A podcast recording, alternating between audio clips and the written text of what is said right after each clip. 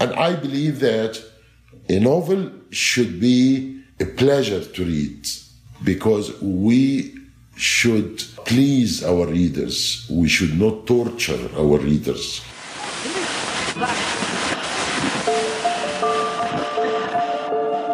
Herzlich willkommen zu Hansa Rauschen, dem Literaturpodcast des Hansa Verlages. Mein Name ist Florian Kessler. Hier sprechen alle zwei Wochen Lektorinnen und Lektoren mit Menschen aus der Welt der Bücher, mit Schreibenden und Lesenden, mit Leuten von anderen Verlagen und aus dem Haus. Es geht um alles, was in Bücher passt und außenrum passiert. Und das ist wirklich nicht wenig. Erst vor wenigen Tagen jährte sich zum zehnten Mal ein Moment, der 2011 für Aufbruch, Bewegung, Optimismus stand.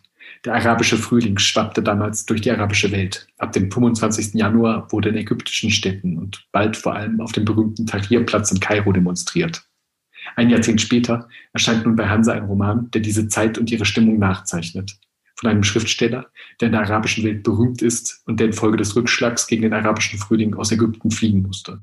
Seine Republik der Träumer kann in Ägypten nicht erscheinen. Er selbst würde dort im Land sehr sicher ins Gefängnis kommen. Unser Lektor Piero Salabé hat bereits vor längerer Zeit und sogar vor Corona mit Ala Al-Aswani in New York über Al-Aswanis Schreiben gesprochen, über Al-Aswanis Vorbilder und über den Zustand des Exils. Ein Zustand, der auch manchen der mutigen, genau beobachteten Figuren des großen Romans Republik der Träumer blüht. Viel Spaß mit diesem wichtigen Buch und mit Hansa Rauschen. It's a great pleasure to be together with Ala Al-Aswani, one of the most important writers from the Arabic world. Um, he has been translated, his novels have been translated into 37 languages.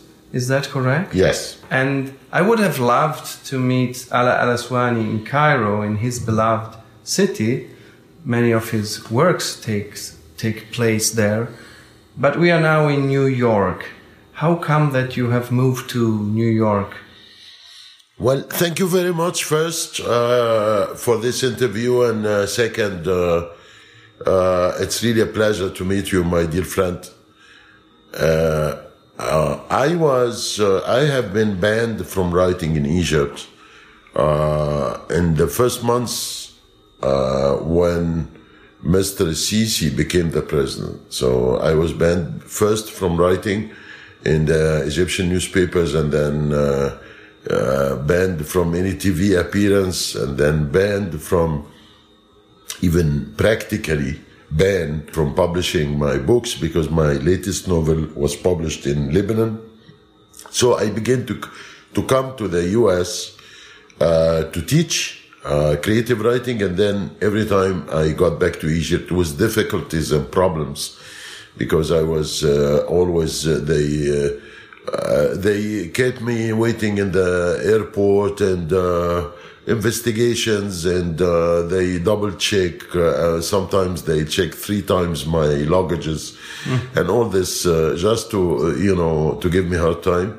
So but, this uh, happened five years ago? Or? Yeah, for five years now. Five years I, I, I, didn't, uh, I didn't write one single word in Egypt.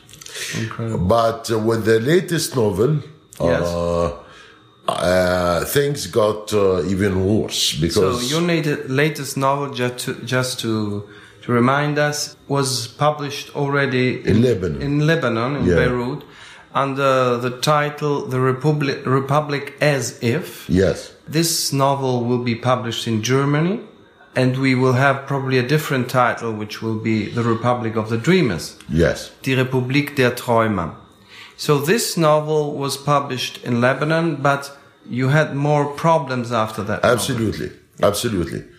I uh, I was in Egypt when it wasn't published, and then they made uh, the war in the media against me of this uh, because of this novel. Of course, they didn't say the real reason why they are angry. So they picked up some scenes and they said that uh, the, those scenes are sexual scenes and uh, against uh, our religion as Muslims and against uh, our traditions in the society. I mean, it's uh, totally nonsense. They didn't want to say why they were angry from the novel. I know, of course, anybody would read the novel will know. And I came here because uh, Uh, I had a contract to teach at Dartmouth University. Uh, and then uh, when I came here, they made a military case against me. Uh, a military case in Egypt means that you're going to prison.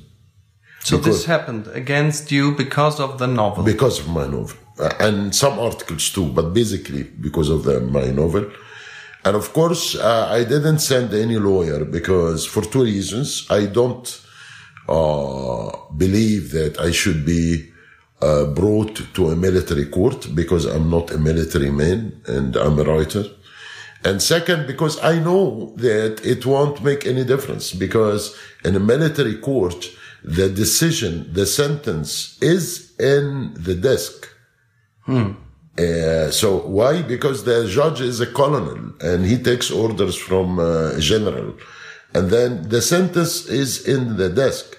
And all the trial and the court and the, the hearings and it's, it's a theater you know so i that's why i i uh, my lawyers my friends said that uh, you don't have to come back now So there are different means of banning uh, an author from, uh, you know, writing and having uh, direct contact with his readership. Um, what happened with your book, uh, The Republic as If, which is a book that was very critical about the process of the revolution, how it, you know, ended. Um, it was published in Beirut, in Lebanon. But do Egyptian readers have the chance to read this book? absolutely How do they do? well usually there are uh, of course uh, uh, it's it's not uh, legal and uh, i'm against it but this is what happened piracy and of course on and online also Also online. also online But could I buy your book in a bookshop in Cairo? No, not only you cannot buy. If you will be caught with the book, you will be, you will go to prison. Oh my God. So I advise all my friends not to bring the book to the Cairo airport because if they will find the book, you will be arrested. My God. And did, there was a, a trial or there was an official ban of your book or how does that work? No, I mean, of course, I'm banned from everything, and even on TV, I'm banned. We were planning with this uh, TV uh, journalist. Uh, we were planning, you know, a, a long interview on TV, and then he called me and he said, uh, an officer from the military service intelligence called me and he said that uh, you're not allowed, and uh, he's not allowed. Very good. So um, we see that an artist, a novelist who wants to uh, express his freedom of of art, of telling stories, um, cannot do this in the proper way in his own country. Let's go back to the beginning of your writing, because the thing is that you happen to be a political writer, but not so much, in my impression, because you decided it, but the circumstances forced you to get into that position because you started to write from a completely different aspiration when you were uh, writing your first text. You are a scientist, you are a medical doctor. How come that you started to write your first novel? I must say something at the beginning that uh, you know the the, wo- the word politics is used in the West in a different way because we don't have politics in Egypt. When you say uh, you you're German or you're Italian, and you, when you say I go to politics, the politics means that and this is a democratic term.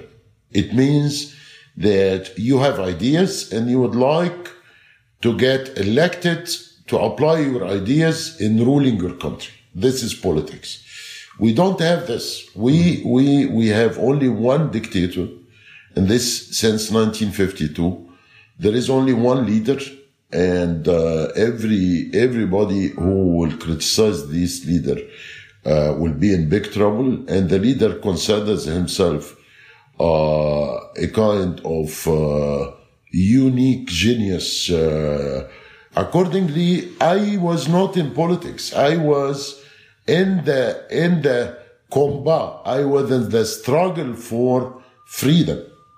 You know, and you cannot be as a writer, you cannot stay away of this struggle because uh, literature, in my opinion, is is an art in one sense, is an artistic defense of the human values.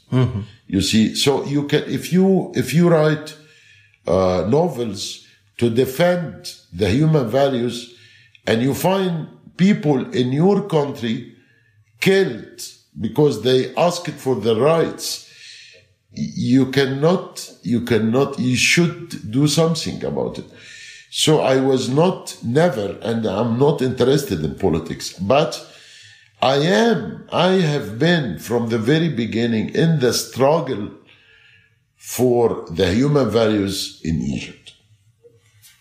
Um, your novel, The Yacoubian Building, um, is a novel that describes very strongly, critically, but also with irony and with much love, the Egyptian society, especially in Cairo.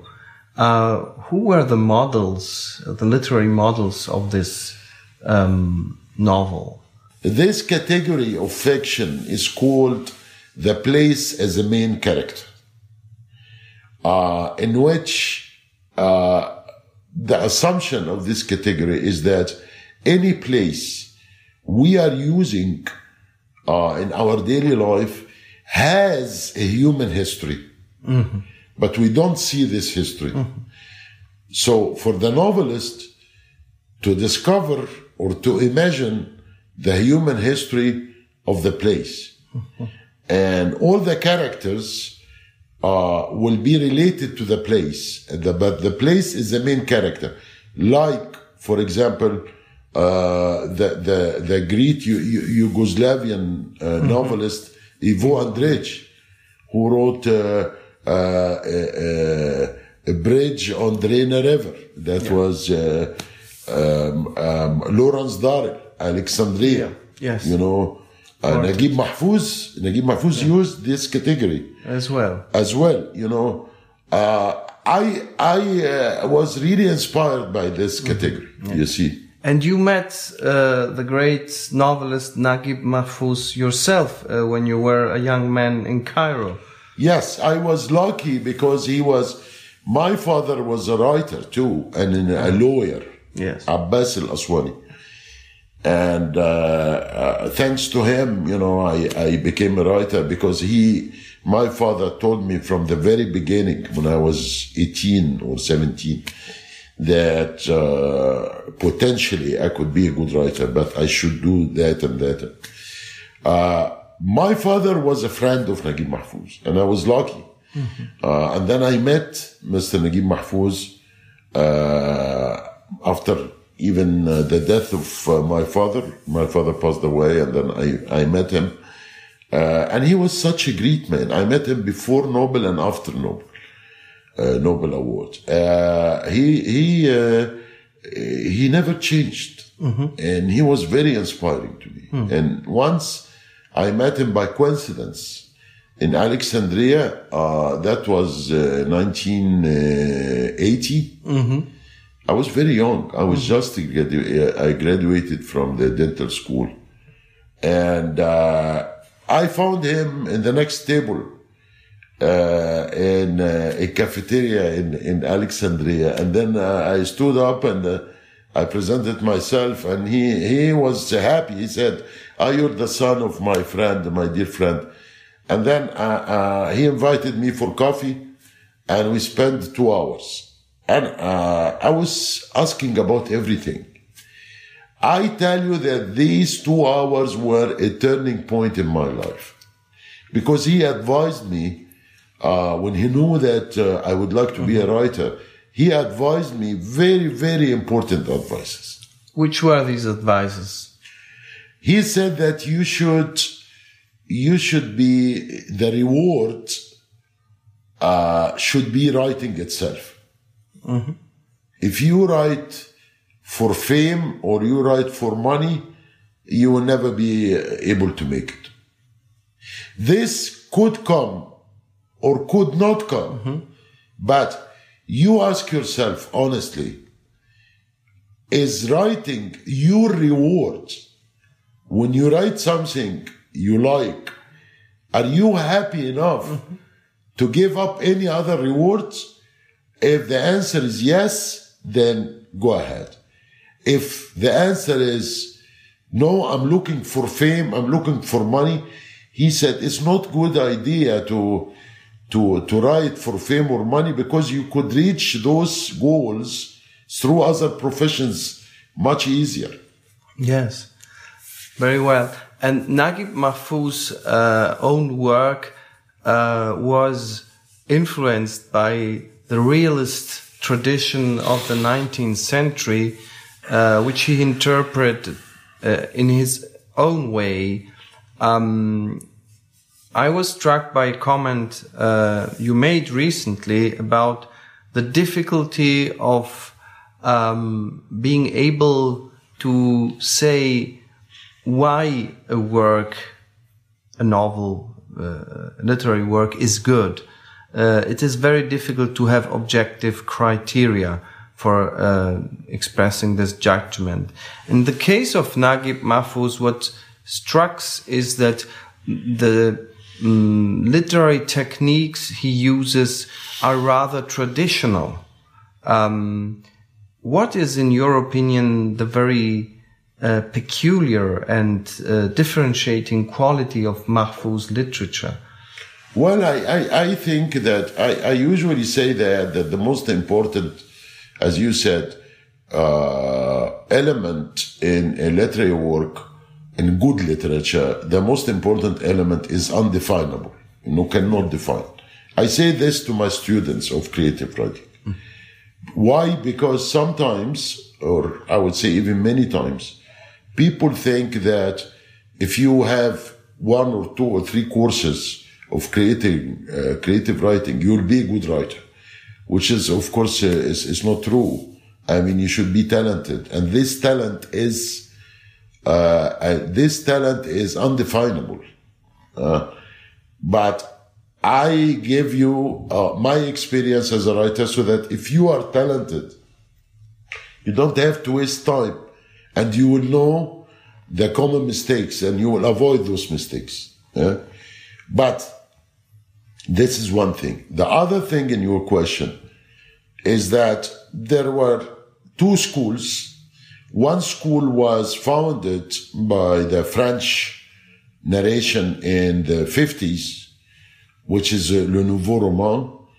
Uh, and this Nouveau Roman uh, wanted to get rid of the so-called traditional fiction and they just gave up uh, the characters, they gave up the story, and they give, they didn't even uh, appreciate the fact that a novel could be attractive, you know.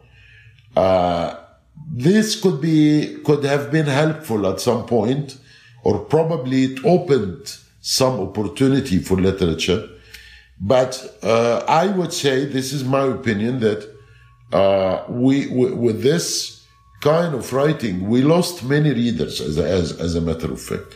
1967, uh, somebody came from the other school and it was not Mahfouz, it was Garcia Marquez. Mm-hmm. And Garcia yeah. Marquez, in my opinion, saved the world novel, saved the novel. Why? Because he said a novel to me, uh, is a cuento, is a story, and if you don't have characters, I don't understand how you're going to write novel if there are no characters. And he wrote what he wanted. And he wrote beautiful novels, masterpieces. Mahfouz belongs to this school. I belong to this school too. You know, I don't believe in uh, a novel without characters and without uh, without story. And I, I, I don't believe in the term ordinary reader because this term is supremacist. You know, if you say ordinary reader, it means that there is an extraordinary reader, right? I believe, and Marquez said the same thing, Mahfouz, Hemingway, many people said, not people, many Greek writers, they said that I learn from the feedback of the readers sometimes more than the reviews of the critics. Sometimes, you know, why? Because sometimes the, the readers don't have theories in their hand, in their head. So they tell you from their hearts how they feel. So I belong to this school and I believe that uh, a novel should be a pleasure to read. And if it's not a pleasure to read, the novel is missing something basic because we should uh, please our readers. We should not torture our readers. You see, and if the novel is boring, it's a big failure. Well, you give us a lot of pleasure with your book. Thank you very much. Uh, with uh, the Yacoubian Building, and of course also with uh, your last book. We will talk now about both.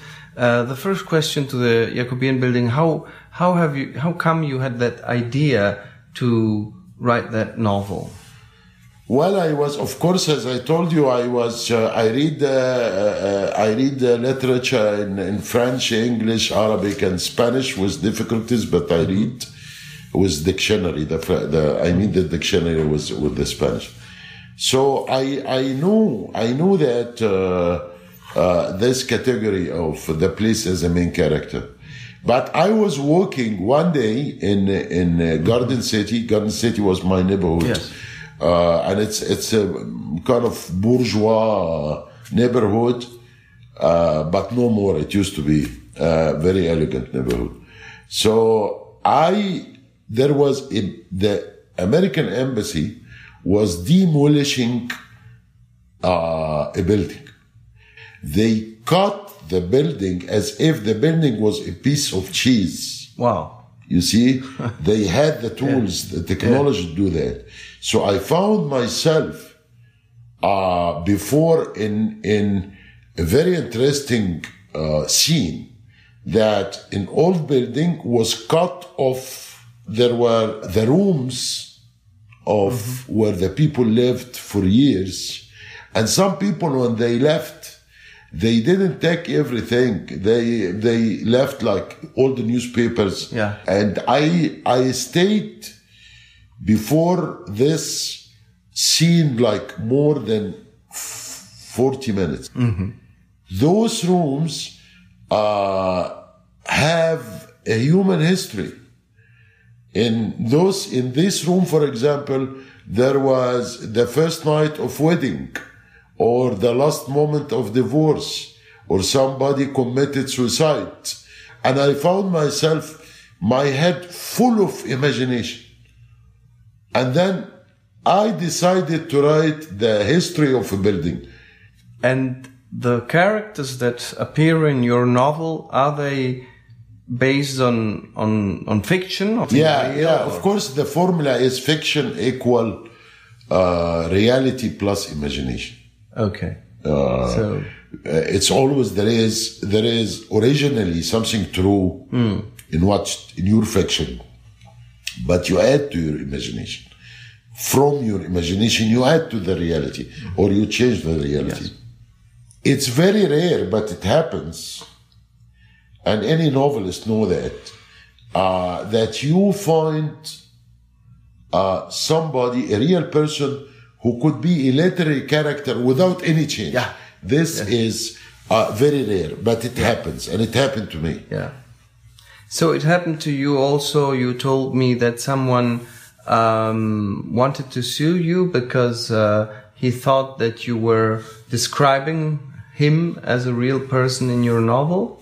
Yeah, it, it, it didn't happen that he wanted to sue me. People sued me, really. Uh, really? Yeah, okay. it was terrible. What happened is that uh, I had the novel has become very had become very successful in Cairo and then in the Arab world and then the whole world. Uh, and it's and then the building has become very famous uh, and people uh, you know were very happy the tenants and the responsible of the building and everything they took photos with me and everything and then came the movie they thought that i took millions because of them which is not true uh, did search uh, in the in the files of the tenants. And when he found something similar, Yes. he sued me. Yeah. So uh, uh, I had to go before the judge, and we explained to the judge that you cannot, nobody can sue imagination.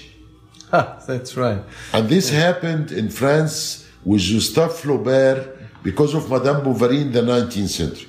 So I translated the defense of Flaubert, which is a piece of art.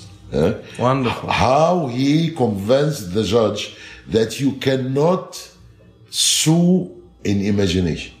That was an autobiography or uh, uh, newspaper uh, diaries or something, you could sue me because I'm talking about what happened really, but this is an imagination. The judge was was convinced. I, I saw that on his uh, on his face, but of course I was against the regime as usual. So the judge, this convinced judge, was changed in the last week. And then came another judge, and we he didn't listen to us or anything. And I was sentenced uh, 20,000 Egyptian pounds uh, as a fine, and uh, the publisher was uh, sentenced 20,000 Egyptian pounds. That's very difficult to believe this, but uh, since you you tell us this, it's also precious to know that these things happen. Yeah, of course. Which we forget when we buy a book. Absolutely. And we we just have the pleasure of reading it. So your book was a bestseller in in many places, but as you were saying, in the Arab country there was an enormous response to it, also due to the film, I'm sure. Um, how do you explain this success?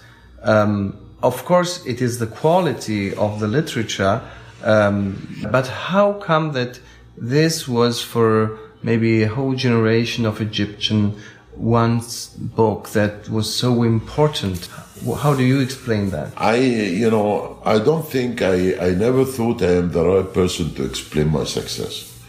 But I could tell you that I, I would talk generally. Mm, And the success, uh, I was lucky, you know, that the success continued with the other novels because uh, it's not only this novel, but the other novels have been very successful. But I would say that the, the, you're talking about the Arab world, and in the Arab world, 60% of uh, the Arab people are 60% are uh, young people under the age of 40 or 35. Yes. So you have new generation, and these young people they want their rights, and they have different conscience. They are very much related through social media to the to the West. They want to be protected. They want protected by the law. Uh, they don't accept corruption anymore. They want and what happened is that there were revolutions and there were counter revolutions. Uh, the fact is that this generation, it's interestingly, uh, these young people read literature. Their parents don't. Most of them. Yeah. So it was read especially by younger people. Absolutely. Okay, that's very. I, I, you know, I have had many awards in my life, many a prestigious award of literature.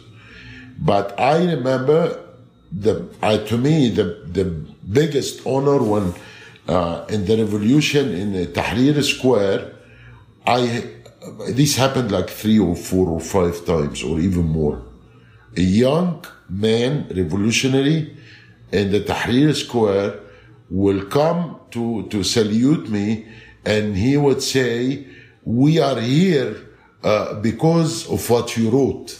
I believe that this is the highest honor and the highest award I have ever had.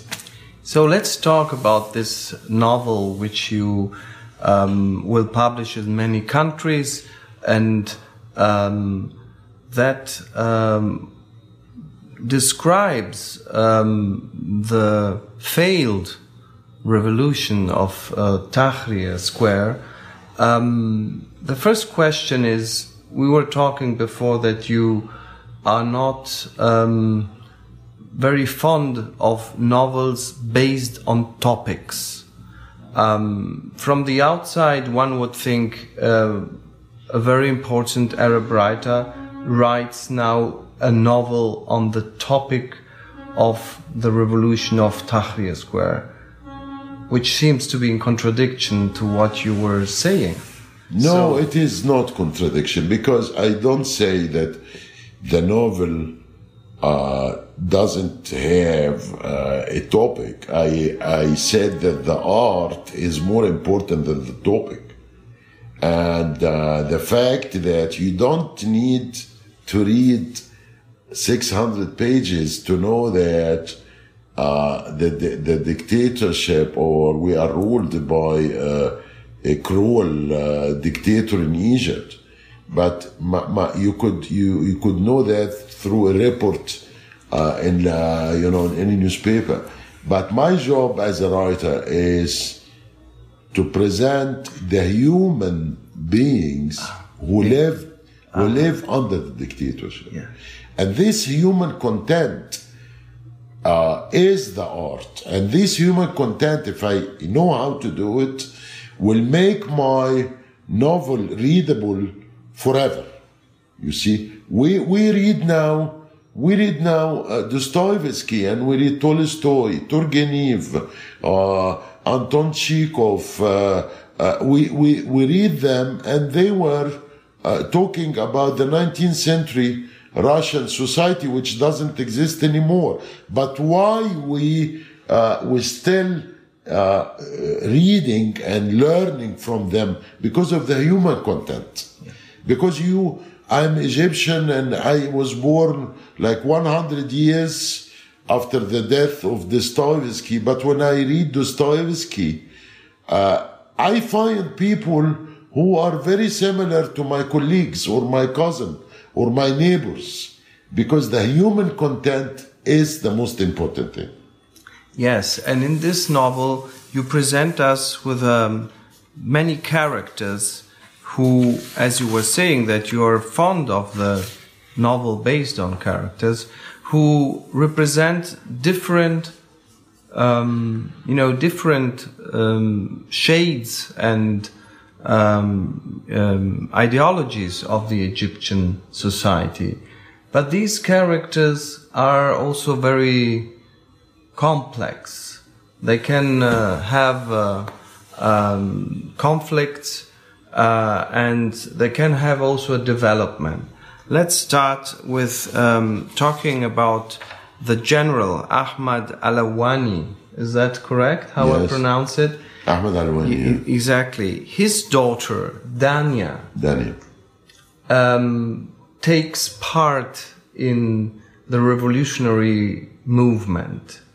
So she is in a conflict between the loyalty to her own family and the need for a new society and the need to for freedom.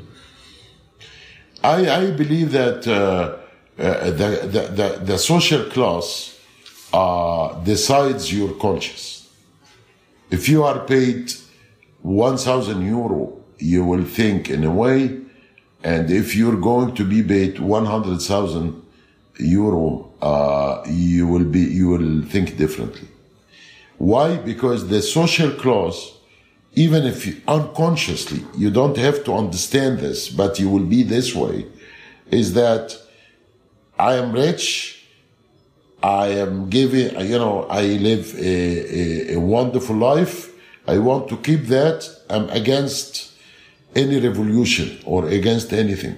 Uh, if you, if, I, if I'm starving, of course I will be for the revolution because I have nothing to lose. So the social clause decides your conscience and decides your political position. In history, there are very few people whose conscience overcame their social interests. You know, they have the conscience and the vision to defend the human values even despite their despite their social class and social interests. So Dania would be one of these persons. I so many. I know them. Mm-hmm. Do you think that uh, women would be stronger in that in today's Egypt? Yeah, yeah, of course. The revolution was very much. Uh, the, the, the point when we say revolution, the revolution is not just a political change. The political change is the less, less important change in the revolution. The revolution, we say, we would like uh, to stop the system and to demolish the system. The system is not only political. The system is the social system, the cultural system, The ideology. your vision, your vision for the world, Yes. your vision for the woman. So I tell you that without the rule of the Egyptian woman, the the revolution would have never been possible. And we had always at least one third of the revolutionary people were were ladies, you hmm. know, uh, and they they they spent uh, they they were in the front all the time, and and it was very much uh, provocative to the authorities, you know, because because the authorities they or the rulers of Egypt are not only far behind politically, but they are far behind culturally too. So they believe they feel uncomfortable with a woman in the first in the front of a manifestation in the first line they feel uncomfortable. So the daughter of the general who is uh, supporting the revolution, uh, while his her father is uh, a representative of the status quo who doesn't want things to change, uh, represents also uh, the hope that uh, this movement can uh, not just be defined a failed movement, but a movement that has already changed the country. It has failed uh, politically uh, so far. So far. yeah and uh, and uh, uh, i'm quite sure you read the history of revolutions and the revolution needs time. Yeah?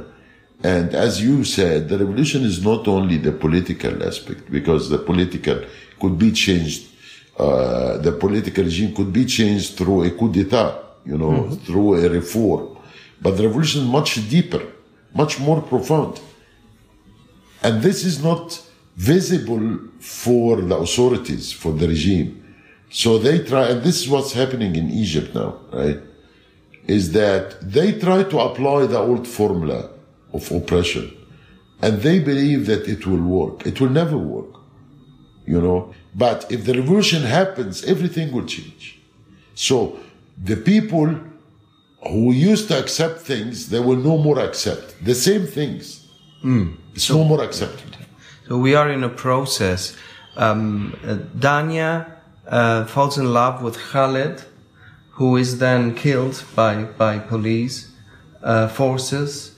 Um, I would like to focus on two important characters in your novel.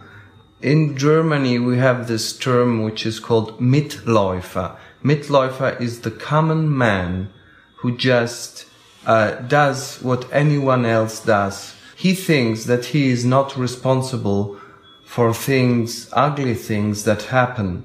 In your novel, we have two portraits of the common man.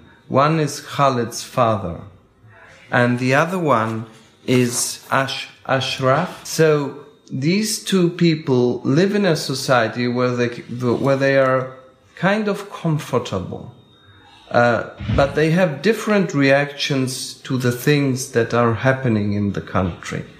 Yes, of course, but uh, after uh, years of dictatorship, you have you, call it the, the common man, but I I called it in my book the good citizen. The, The good, good citizen wants stability much more than the freedom or justice.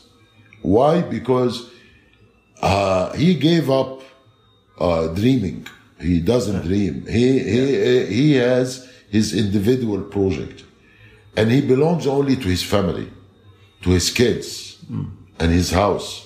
and that's it. He doesn't believe because there is there are, uh, there is no democracy. So he is following uh, the dictator. He is following the mainstream, and he doesn't want any problem. Uh, and this is a very harmful kind of people, but they did exist after all years of dictatorship everywhere.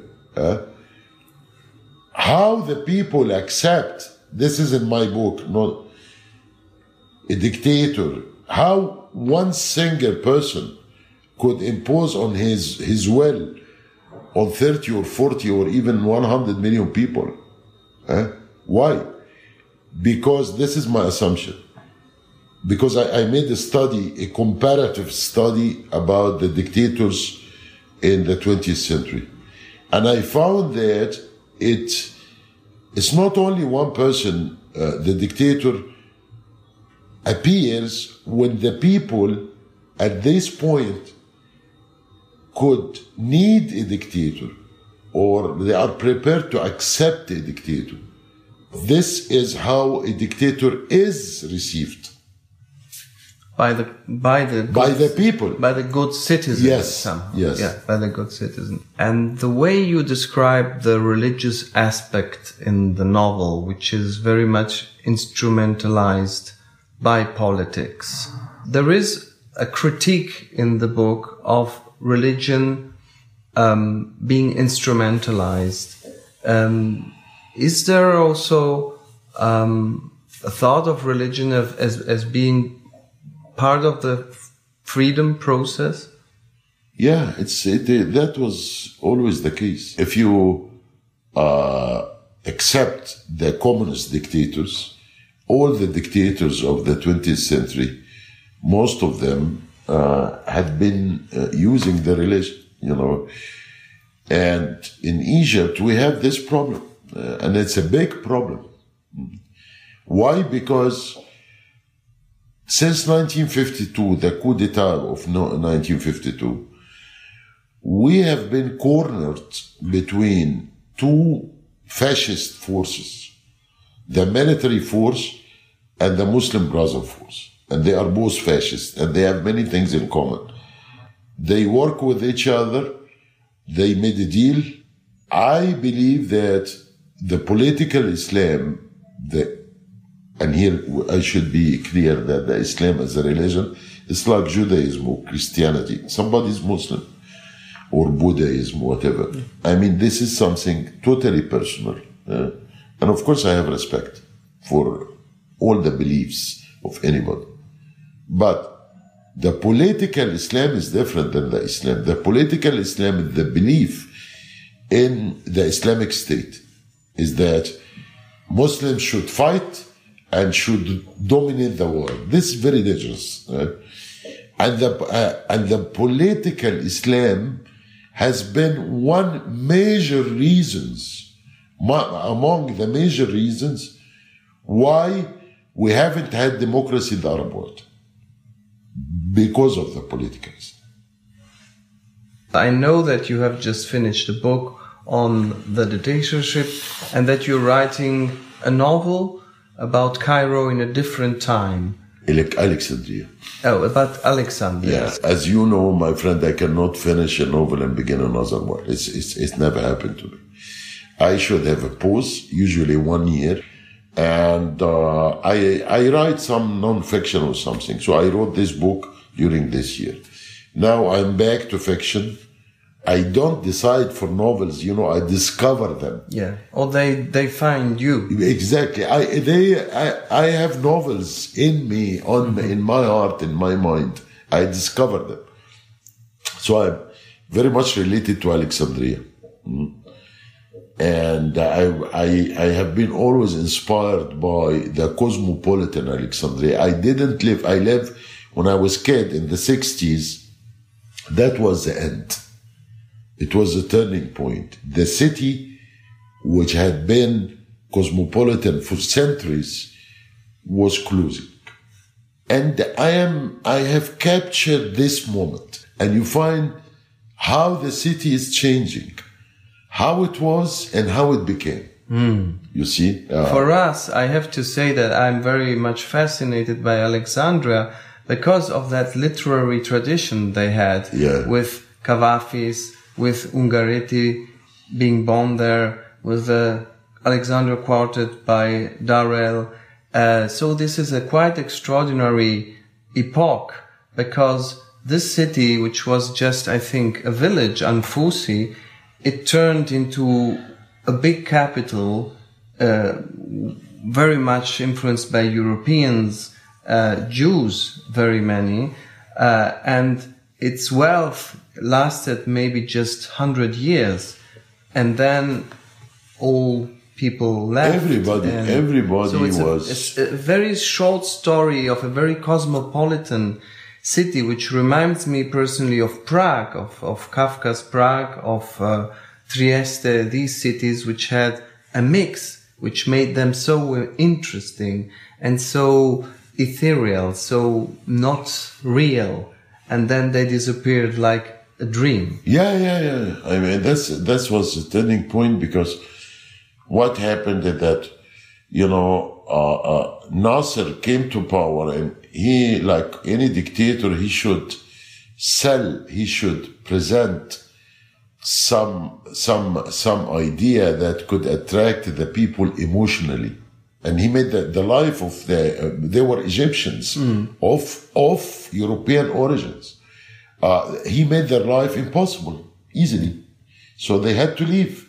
Alexandria was like Andalusia, the formula of tolerance. Yes, yes. This doesn't happen every day in history. Everybody was accepted. So we are very much looking forward to this novel, which will be, I suppose, a nostalgic novel because it goes back into the past. Uh, seems to be a wonderful work, and so we are very Thank you. Thank you very much. and and wish you for your work uh, the necessary inspiration and also calm. And uh, we hope, of of course, that your personal situation can improve, uh, that uh, the situation of your country can improve, uh, that you can uh, have the relationship to you, the readers in, in, in Egypt and all over the world. So thank you very much. Thank uh, you very Swami. much. Thank you very much, my dear friend, for this wonderful interview. Thank you. Das war es für heute mit dem Podcast Hanser Rauschen. Das waren viele Worte für viele interessante Dinge. Bis zur nächsten Folge und danke fürs Zuhören.